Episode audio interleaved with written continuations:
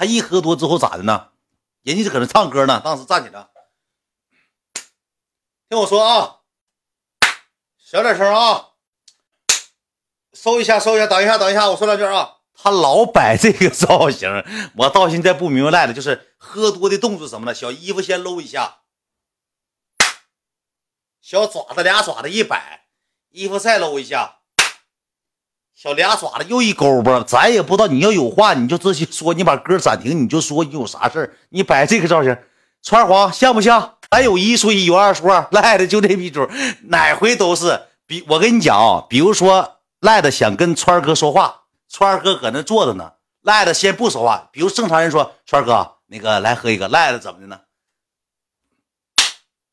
川哥，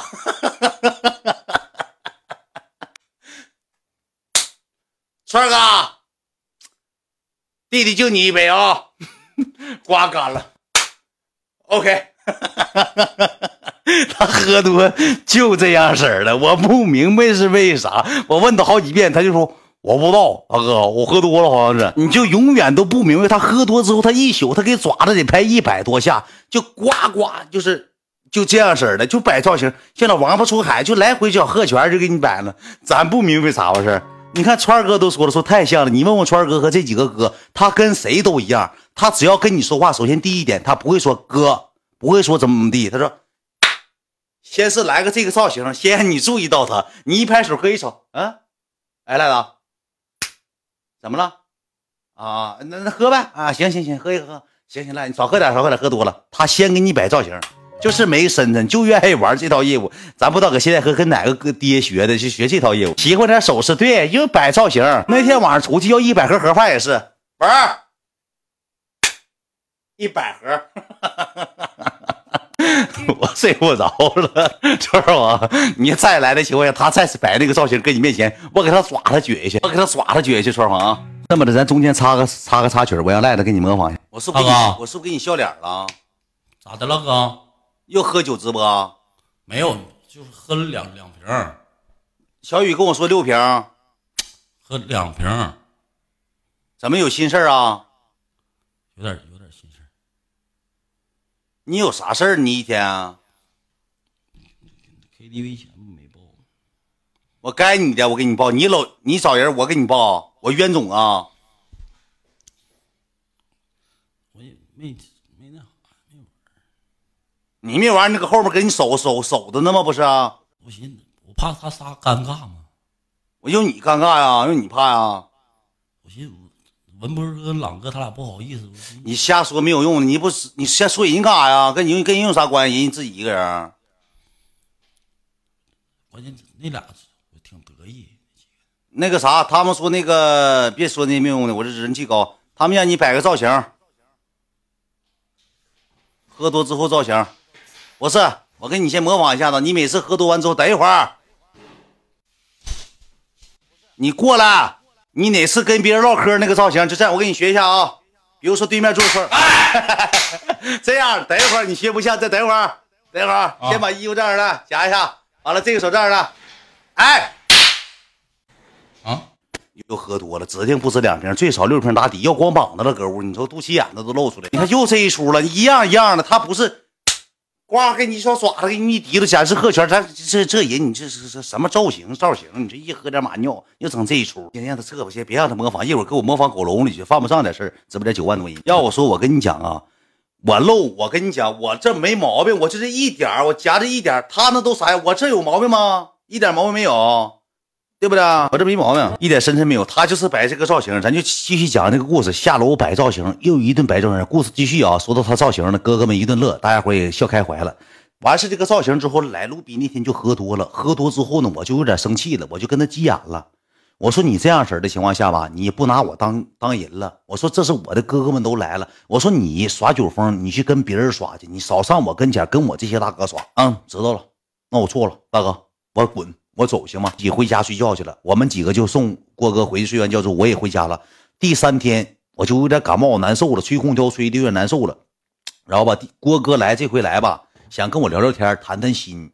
他不是说单纯来玩或者咋的，就是挺长时间没见，因为我俩在一起，除了喝啤啤没啥事儿。然后这回郭哥来，找我，找我之后，第三天下午的时候，我们去的茶馆。到这个茶馆之后呢，就我跟郭哥，我俩人在屋里头唠啥，我就不跟你说了，是我们哥们两个之间的聊天的东西，我就不说了。我俩搁茶馆待了能有两个多小时，就聊天啊，包括这些事儿，乱七糟东西就聊一聊吧。聊完之后，下午我们吃了个火锅，吃完火锅之后，我说了一句话，我说哥，我说那个那个，我今天得播了，我再不播不行了，因为那天是，呃，几号？是几号了？是二十九号，二十九号。我说哥，我再不播，粉丝都躁动了。我说我得播了。我说我不播不行。我讲这故事吧。我说句实话，为什么说我所有的故事节点都放在莱卢比身上呢？我跟你说一下，不讲不讲哥，我不不能讲，因为什么都是我的好大哥。再一个是我网络上的好朋友，我只能无尽的去侮辱赖子。但是你记记住一点，这也是给赖子流量，给赖子热度。你这个东西，你让我说别人，我说不了。模仿你了。